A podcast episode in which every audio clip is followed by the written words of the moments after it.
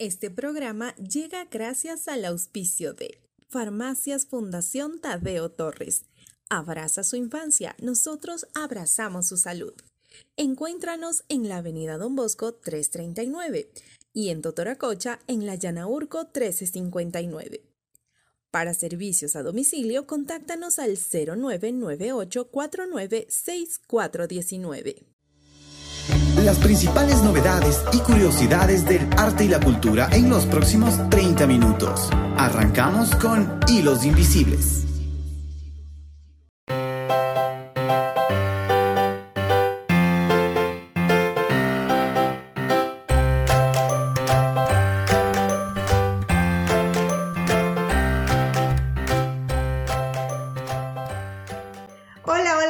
Bienvenidos a este subprograma y Los Invisibles, un espacio en donde usted tiene un acercamiento a nuestros gestores culturales, personas que desde el lugar en donde han sido colocados por Dios pueden demostrar toda la capacidad que el ser humano tiene.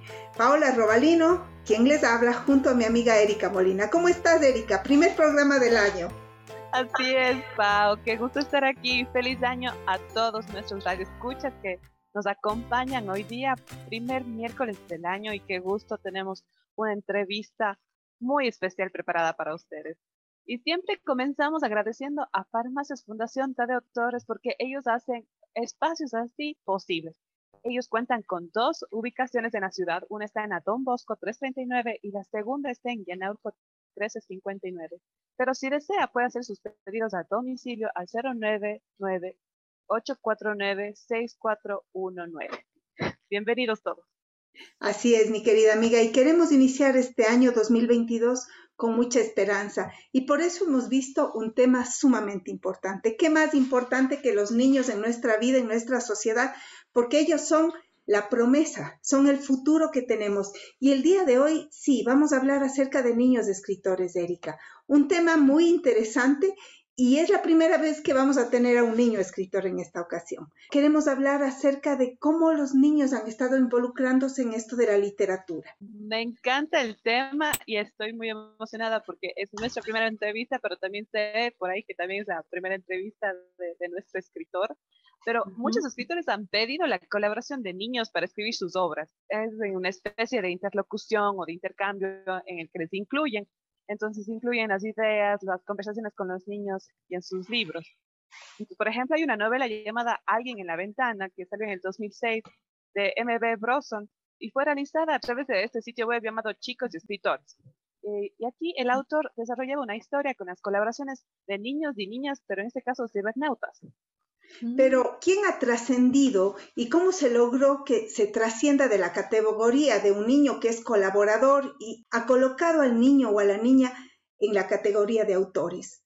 Y yo estuve buscando acerca de esto y, y date cuenta, Erika y amigos, que la primera niña escritora publicada de la historia es Daisy Ashford, que nació en Inglaterra en el año de 1871 y que a sus nueve años de edad escribió en un cuaderno una novela que se llamaba Los jóvenes visitantes, una novela que era corta, con un cómico triángulo amoroso en el que se ridiculizaba a la aristocracia inglesa. Este libro se publicó en el año 1919 y desde ahí comienza la historia de nuestros niños escritores. Y bueno, claro, en la línea del tiempo ahí les sigue a Ana Frank, un poco más famosa, que entre los 13 y 15 años también escribió el cada tanto controversial, pero leído mundialmente diario, que su padre publicara en 1947.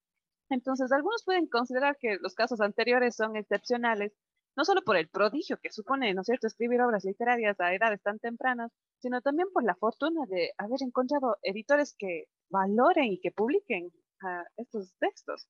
Ciertamente, eso es verdad, pero podemos darnos cuenta que la espontaneidad, la belleza con la que escriben muchos niños y niñas no son suficientes para que se logre publicar un libro. Y en los abundantes espacios de creación que se abren para ellos, es poco frecuente que se emprendan trabajos que sostengan y que se estructuren de tal manera que permitan la posterior publicación de un libro. Pero sucede, sucede, y hace falta siempre de un adulto que escuche e inserte en el mercado editorial este asombroso espacio de cultura para nuestros niños también. Así y, creemos que esa es la meta, ¿no? Que los niños hablen, que desarrollen su imaginación, que se atrevan, que hablen en poesía, que jueguen con las palabras y nos contagien eso, ¿no? Que no nos dejen olvidar cómo es. Y ahora sí podemos presentar a nuestro gran eh, invitado del día de hoy. Sí, sí, sí. pero... Recordando siempre, mi querida amiga, recordando siempre que estamos gracias a las farmacias Fundación Tadeo Torres. Ellos cuidan de nuestra salud mientras nosotros cuidamos de la niñez. Están ubicados en la avenida Don Bosco 339 y también en la Llana Urco 1359. Pedidos a domicilio, obviamente usted los puede realizar al número de teléfono 099-849-6419. Así es que hagamos nuestras compras de medicinas en las farmacias Fundación Tadeo Torres. Todo el dinero recaudado va para los niños. Muy bien, entonces hoy vamos a hablar sobre el, libro Amistad Canina, una historia guau estupenda. El libro es sobre un niño y un perrito que se encuentran y empiezan su amistad. La historia se desarrolla en la ciudad de Cuenca. Julián Benjamín Martínez es nuestro invitado especial, autor. Tiene siete años, nació en Cuenca, le gusta mucho leer. A los cinco fue a estudiar un año en España y regresamos en medio de la pandemia como las clases eran virtuales deciden hacer homeschool, o sea, estudios en casa, para que las actividades puedan ajustarse a sus intereses y además del nivel educativo. En la pandemia conoció a Roma y se hicieron grandes amigos. Y a partir de estas dos situaciones, el homeschool, los estudios en casa y su mascota, nace el libro que ha sido contado por él desde su corazón. Ahora ha regresado a la escuela francesa, escuela en la que estuvo antes de viajar a España. Y también nos acompaña María José Rodríguez, que es mamá de Julián y fue guía y tutora de homeschool en ese año. Muy bienvenidos, Julián y María José. Muchas gracias, Pau, Erika, gracias por la invitación. Muchas gracias. Yo ya quiero compartir este libro. Qué lindo, qué lindo. Nos encanta tener los chicos acá, nos encanta saber que, que la dedicación que pueden tener los padres pueden demostrarse con resultados como estos. Julián Martínez escribiendo un libro a los siete años de edad. Cuéntanos, pues, Julián, sobre tu libro. Bueno, justamente eh, yo quería tener como que mi propia empresa de libros y justamente inicié con, un libro, el libro que justamente vamos a hablar de hoy y eh, la protagonista eh, Mora, que es la perrita, em, mi inspiración principal fue mi perrita Roma. Esa fue mi inspiración principal. ¿Y qué cuentas ahí? Bueno, yo cuento la, al principio, al inicio del libro, como que justamente se muestra a la, a la perrita, está callejera y camina sola en las calles de Cuenca. Pero un poco más tarde, en el Parque de la Madre, interviene Lucas, que, que adopta a la perrita y le lleva a su hogar. Pero entre, entre las palabras yo, yo agrego un dato curioso, que es un dato de verdad. Los perros notan el verde como que más tono amarillento. Y otro, y otro detalle, pero ese no está en el libro, que los perros en, el rojo lo ven en, gris. Ah, ellos ven los colores diferentes, Julián. Exacto. Mm. O sea, tú también como que, ¿de dónde aprendiste estos datos curiosos de los perros? De libros y también de videos de un canal de YouTube recomendado que se llama Genial. Ah, perfecto. Qué lindo, qué lindo, Julián, que puedas tú plasmar todo lo que vas aprendiendo y compartir con tus amigos, porque tu cuento entonces de este libro es también eh, tiene muchos datos con los que nosotros vamos a aprender. Por ejemplo, yo no había sabido estos detalles de los colores de los animales, de los, de cómo ven los perritos. Yo pensé que ellos veían a colores, ya ves. No todo ven así solo con el verde y el rojo. ¿A quién, esperas, Julián, que lea tu libro? ¿Para a qué edades quieres que lean tu libro? Mm, todas las edades disponibles. Pueden leer todos los que quieran leer mis libros. ¿Para qué? Es para, que, es para que les enseñe a las personas que no está bien comprar mascotas, sino está bien adoptarlas, que, que se fijen que adoptar está mucho mejor que comprar porque y así podemos evitar más las compras de animales y aumentar más las para adoptar perritos y eso es. Me encanta. Me encanta, pero ahora conversemos contigo, María José, un poquito. ¿Cómo dejarlos que escriban sin, sin intervenir en ese proceso creativo? Porque yo creo que como mamás podemos tender a, involucrarnos, no pon esto, pon este otro. ¿Cómo dejas? ¿Cómo lograste esto? Bueno, eh, primero creo que ha sido algo a lo largo de la crianza del Julián, le gustan los libros, le han gustado las historias desde siempre. Eh, incluso aprendió a leer un poco más pronto así de lo que de lo que se espera le ha gustado siempre es como irnos a dormir con un libro siempre es la costumbre. Sí, entonces ha sido algo desde siempre, de la crianza. Eh, siempre crea historias, de él hace dibujos y juega y nos cuenta y vamos animándonos. Entonces, bueno, este cuento específicamente nació como un deber de homeschool que, que propusimos ambos porque tenía que escribir y, aprender algunas palabras y eso. Entonces, entre mm, combinar algo que le guste mucho y que sea motivador porque estamos en la casa sin poder hacer mucho y explotar también su, interés. Entonces, en ese momento salió la historia. Fuimos haciéndole poco a poco, según lo que él iba diciendo, y mm, el siguiente día le completábamos con algo más y, él le iba mejorando también. Y le quitábamos ciertos detalles. Exacto, él sugería quitar alguna palabra. Lo que sí, él quería quitar el dato curioso de los colores, pero yo le, le, sugerí que lo deje porque puede ser algo interesante. El problema es que no van a saber cómo es el dato. Claro, él estaba con esa duda. Entonces fuimos leyendo varias veces el, el libro y, y, él iba quitando, agregando algo y así quedó. Entonces luego, como vimos esa historia tan linda y él estaba tan motivado eh, por el cumpleaños, porque en realidad le escribió este libro a los seis años. Y por el cumpleaños de siete queríamos sorprenderle con una ilustración.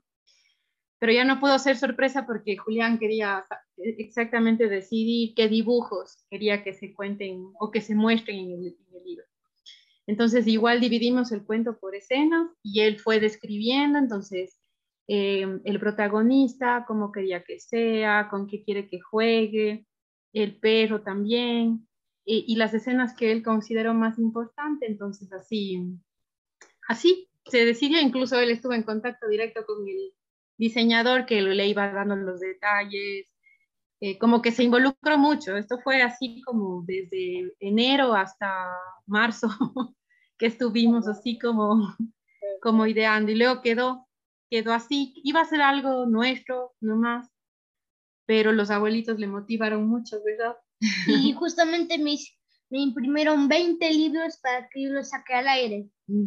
sí, entonces íbamos a regalar a la familia, pero una guardería quiso los libros, entonces ya, así se dio.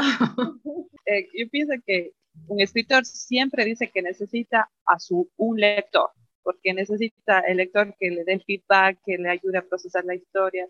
Entonces, Julián, tú has sido tu primera lectora y ha sido tu mamá. Qué, chévere. Creo que este como que sería un libro muy vendido, en mi opinión. Porque tuviste venta rotunda, o sea, de una a todos. Ahora necesitamos más. Mucha gente me estaba, me ha estado pidiendo libros y a mí me gusta eso porque quizás eh, como leyendo esos libros pueden aprender a adoptar más perritos y eso. y, y que disminuyan al 0% las ventas de mascotas. Me encanta. Julia, queremos que nos tengas con tu imaginación. Si vos no fueras vos, ¿qué sería? Bueno, sería, mm, si no fuera con la personalidad que estoy teniendo ahora, sería aburrido. no, pero ¿qué te imaginas que podría ser? Bueno, me imagino que yo podría ser menos creativo. Mm, si yo no fuera yo algo que yo quisiera hacer, yo quisiera ser un perrito.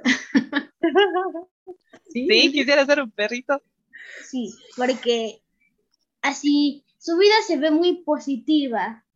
lo que yo opino es que puede siempre dormir, no trabajos y prácticamente ser perrito tiene muchas ventajas. Pero aún tiene ciertas desventajas. ¿Qué desventajas? Así, eligen cómo es tu vida, te eligen el nombre, me que te dejan el nombre. Oye, Julián, pero sabes que yo creo que muchas personas hemos pensado lo que tú estás diciendo. Suerte de ese perrito, qué buena vida que tiene, ¿no es cierto? Muy buena, muy buena tu respuesta. Aquí creo que estamos todos somos amantes de los perros. Yo sé que Pau ama a los perros, yo también amo los perros. No tengo uno ahorita, porque tengo un depar muy chiquito, pero digo, yo sueño con tener uno. Entonces me muero por ahora a leer tu libro. Sí, ahora tienes que leer, ¿no Sí. sí. Tienes como que primero adaptarte a un lugar donde sí se ponga cómodo el perrito, si quieres tener uno. Es verdad. Justamente cuando yo tenía la Roma, yo vivía en un condominio. Y, y podía pasear. Y siempre yo la sacaba a pasear, cogía sus pestes. muy bien, muy bien, Julián. Otra pregunta, otra pregunta. Yo te voy a hacer otra pregunta para que juegues con tu imaginación.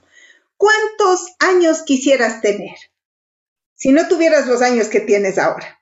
¿De qué edad quisieras ser? Diez años. ¿Por qué? Así, así estaría un poco más avanzado en la escuela. Mm, yo tendría más metas cumplidas y además tendría una última oportunidad con una mascota. ¿Qué, tipo de metas piensas cumplir hasta los 10? Mm, sí, terminar de leer todos mis libros por mi cuenta. También uh, tener um, prácticamente todos los libros que yo quisiera. aprender el francés suficiente para que me adapte mucho mejor a mi escuela otra meta?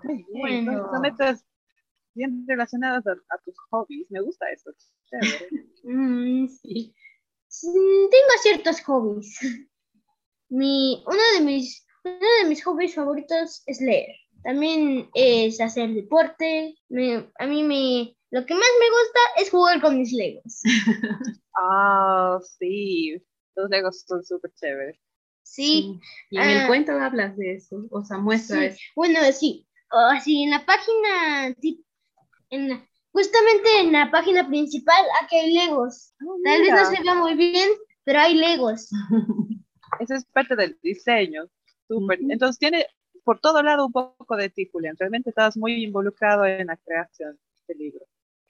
Sí. ¿Qué, qué estrategia dirías para motivar a algunos niños a, a escribir tú? Si alguien más de tu edad quisiera escribir? Bueno, algo que yo les diría a los otros niños para que les motive a escribir es que pueden imaginar lo que ellos quieran, agregar los detalles que ellos quieran, elegir el diseño que ellos quieran. Eso, eso podría motivarlos muy probablemente a que, por, y además también como el mío, como mi libro, puede, puede tener algo que de, ellos, sus detalles, algo tipo inspirado en ellos.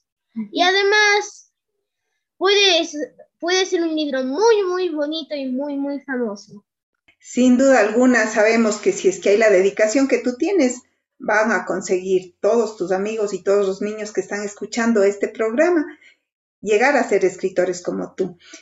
María José, cuéntanos tú, cuáles serían también las estrategias para nosotros como padres, para nuestros radioescuchas que están queriendo y dicen, sí, no se me ha ocurrido que mi hijo puede escribir. ¿Cuáles son las estrategias para motivar a un niño? Primero, yo creo que hay que leer mucho y leerles mucho y compartir historias y motivarles eh, mucho con eso porque creo que ahora ha cambiado también, pero generalmente se asocia a libros o lee con algo como aburrido, que toma tiempo, pero en realidad puede divertirles muchísimo. Entonces yo creo que esa sería eh, la primera parte, leer, leerles, compartir historias y eso em, va a fortalecer mucho más la imaginación y también el vocabulario que ellos tienen, porque seguro que los niños tienen muchísimo que decir, pero quizás a veces em, no, no les damos esa oportunidad de que utilicen el lenguaje, ¿verdad? O sea, incluso repetimos muchas veces palabras que no están bien dichas para, su, para el nivel de los niños. Sí, y además hay ciertas palabras que los niños no saben y a veces uno, es un poco confuso cuando conversas con los niños porque puede haber palabras que ellos no conozcan. Exacto, entonces quizás como fomentar eso y ayudarles ese juego de palabras, que es lo que siempre hacemos con Julián y cuando él aprende una nueva palabra, hacemos un montón de oraciones así para que sea algo que lo asimile. Y luego que ellos tengan la confianza, ¿verdad? En ellos mismos de contar lo que quieran contar. Son muy observadores, yo puedo decir eso, he trabajado con niños y además que este año de homeschool aprendí yo muchísimo también. Eh, tienen mucho que decir y nosotros podemos irles guiando para que vayan adquiriendo todas sus competencias, pero que no sea como una, que se ponga en contra de ser ellos mismos, porque no es así.